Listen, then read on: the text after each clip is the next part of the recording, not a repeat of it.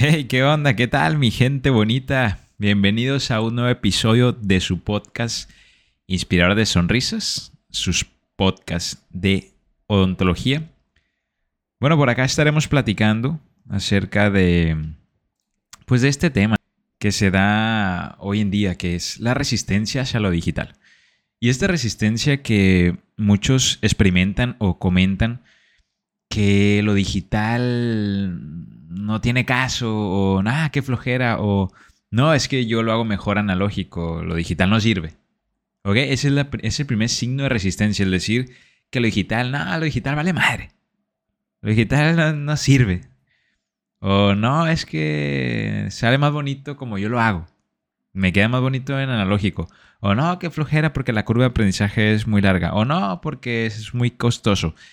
Y empiezan a salir eh, detallitos que, que son pensamientos que cada uno tiene conforme a una resistencia, ¿ok? Esta resistencia al cambio y a dar el primer paso, que generalmente falta por un, un desconocimiento, un miedo a lo desconocido, porque no sabemos qué nos va a deparar en ese camino que vamos a tomar, ese camino nuevo de la curva de aprendizaje. Entonces, esa, falta de, de, conocimiento ¿ok? Esa genera incertidumbre y da un poquito de pues, desconfianza, ¿no? Pero el primer paso es aceptar, aceptar que, que tenemos que sumarnos a, a estas nuevas herramientas digitales y no con la finalidad de que nos reemplacen o que ya no vayamos a hacer lo que nos gusta. Porque yo acá lo que siempre trato de compartirles es que con las herramientas digitales, pues de igual forma, estamos aplicando una odontología, ¿ok? lo digital no hace magia, lo digital viene a sumar, a crear una sinergia con nuestros procesos odontológicos. Si nosotros hacemos una mala odontología, analógica o digital, va a ser lo mismo, ¿ok? No es que con lo digital vaya a ser magia y la odontología se vaya a hacer por sí sola y la odontología vaya a salir de calidad. No, o sea, lo, digital no es que las prótesis salgan como palomitas.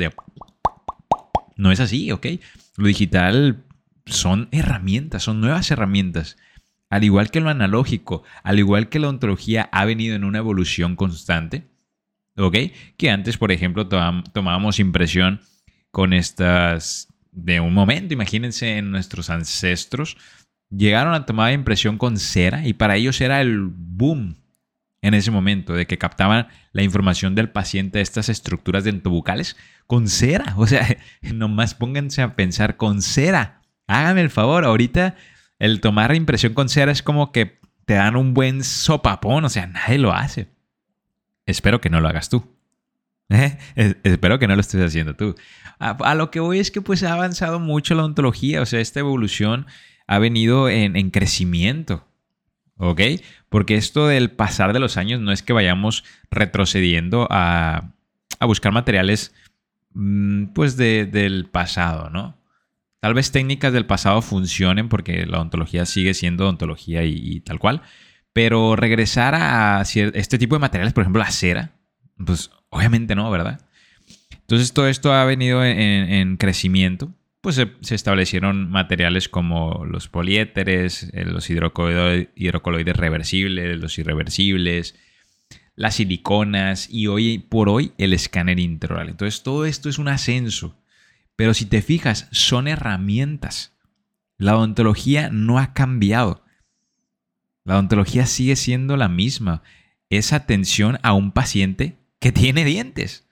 ¿Ok? Es un, eh, buscamos devolver una sonrisa, buscamos hacer prevención, buscamos hacer mantenimiento, pero sigue siendo el paciente, o sea, no hemos cambiado. Claro que hay una especie de evolución en donde, por ejemplo, por ahí los, los terceros molares, es que como no tienen una función marcada, pues bueno, hoy en día con la evolución se ha ido, pues ya no, tal vez en, cuanto a la, a la creación del, del órgano dentario, ¿ok? De esta odontogénesis, pues llega un momento que algunos terceros molares ya de pacientes ya no lo están teniendo, ya no, ya no tienen esa, ese, ese diente por la evolución.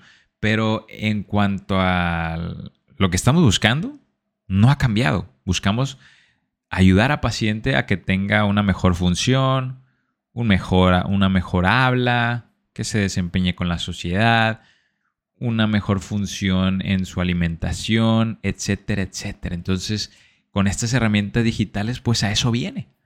¿Ok? Acoplarlo a nuestro día a día para buscar que el paciente, bueno, podamos devolverle pues esas estructuras perdidas, ese mantenimiento, esa prevención, con la ayuda de herramientas digitales.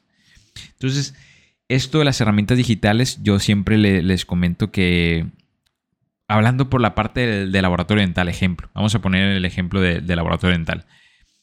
El laboratorio dental, pues es, el enfoque es, es un arte, ¿ok? Es, es un verdadero arte lo que hace un laboratorio dental. Y generalmente al laboratorio dental le gusta estar montando cerámica o en la parte del maquillaje, ¿cierto? Es lo que les gusta. Entonces, ¿esto qué te va a dar? Esto de lo digital, bueno, vas a agilizar procesos que a ti no te gustan realizar. Por ejemplo, crear la, estructura, la subestructura, esto de crear la, la prótesis, estar fundiendo, generar la, el patrón de cera, estos procesos que a, lo mejor a ti no te gustan tanto y te, te quitan mucho tiempo, pues ese tiempo que te vas a ahorrar te va a permitir hacer trabajos más personalizados. Hay de dos, ¿ok? Hay de dos. O te da tiempo para hacer más trabajos personalizados o, o tú enfocarte a hacer lo que te gusta. Ah, ¿sabes qué? Yo como laboratorio dental, a mí me gusta estratificar cerámica y maquillaje. Me voy a dedicar a eso, ¿ok? Yo a Panchito quiero estratificar cerámica y maquillaje. No quiero hacer diseño, no quiero hacer fresado. En ese, en ese flujo de trabajo voy a poner a mi equipo a que trabaje esa área. Y es posible, ¿ok? Tú puedes delegar esa parte, obviamente capacitando a tu equipo, obviamente compartiéndole tus protocolos de trabajo para que conozcan el cómo te gusta trabajar a ti, indicaciones, etc. Pero tú puedes enfocar tu energía, tu pues tu gusto hacia otro enfoque, hacia lo que a ti te gusta hacer. Porque de eso va la vida, mis amigos, de eso va la vida, de disfrutarla. ¿Ok? No tenemos que forzar y obligatoriamente tener que hacer todo el proceso. No. Si tú no quieres hacer el diseño, está bien. Lo importante es que, claro que sí, tomes una capacitación para que conozcas cómo funciona el proceso y sepas delegar. Eso sí es muy importante, o sea, no quiere decir que no te vayas a voltear a ver a lado digital, no quiere decir que no te vayas a capacitar. Es importante el que tú te capacites a lo digital, aunque no vayas a trabajar el área del diseño. Tienes que conocer el proceso para saber delegar, ¿ok? Para trabajar bien con tu equipo. Entonces, si a ti te gusta montar cerámica, si a ti te gusta el maquillaje, aprovecha y disfruta de tu vida, ¿ok? Disfruta de hacer lo que más te gusta. Eso es lo importante. ¿Ok? De eso es lo que va la vida, de, pues nosotros estar contentos con nuestro trabajo, con lo que estamos haciendo en nuestro día a día. ¿Ok? En este mundo no estamos para siempre, así que toca disfrutar y toca hacer lo que nos gusta. Si no estamos haciendo lo que nos gusta, hay que preguntarnos si estamos en el lugar indicado. ¿Va que va? Entonces así es esto, mismo en la parte digital enfocado a lo clínico. Si tú no quieres usar el escáner intraoral, está bien, puedes delegarlo. Ah, ¿sabes qué, Mau? Es que yo quiero nomás pues realizar mis preparaciones, seguir trabajando lo clínico, pero el escáner intraoral yo no quiero escanear, no, no me hallo o no me gusta. Ok, pues está bien. Ese proceso tú lo puedes delegar. Tú puedes hacer tus preparaciones, terminas y dejas ahí a tu equipo a que haga el escaneo y ya tú te vas. Tú te puedes ir, obviamente capacitándolo, obviamente que ya tengas el control de, delegar el proceso, por eso es que tú tienes que conocer cómo se trabaja el escáner y ya lo delegas. Eso sí, primero tienes que ver cómo hace el proceso tu equipo, estar ahí tú apoyándolos, luego que ya tú los apoyaste, que ellos vean cómo se hace, tú les muestras la manera de hacerlo, luego los dejas solitos a que ellos lo hagan tú los observas, tú los, tú los das este, esta capacitación y ya con el paso del tiempo ellos van a desarrollar esa habilidad y el cómo a ti te gusta trabajar y ellos lo van a hacer solito. Entonces tú preparas, dejas a tu equipo escaneando y tú te puedes ir. O puedes ir a, hacer otra cosa, o puedes atender a otro paciente, o puedes irte con tu familia, o puedes hacer algo que te gusta, un hobby. Ah, ¿sabes qué? Me voy a ir a hacer ejercicio. Todo esto va a depender del flujo de tu vida personal y profesional y el control, hacia dónde tú quieres enfocarlo o cómo quieres llevar tu día a día. Todo esto es lo que te permite, todo esto te permite jugar con esto de las herramientas digitales, tanto controlar tu tiempo para personalizar tus trabajos o tal vez no trabajar tanto o tanto así, para trabajar más, para tener más pacientes. Pero eso lo vas a decidir tú. Ok, quiero lo digital para trabajar más rápido, para atender más pacientes. Quiero lo digital para delegar el proceso y invertir el tiempo que, que tal vez no me daba tanto el proceso con mis pacientes, lo quiero invertir en mi familia o quiero invertirlo en un hobby. Ok, tú, tú lo vas a, a, trabajar porque es tu, es tu día a día, eres tú, dedícate tiempo para ti, para tu persona y y, controla mejor este, este proceso, estos tiempos, ¿ok? Recuerda, no estamos aquí para siempre. Entonces debemos de disfrutar lo que hacemos.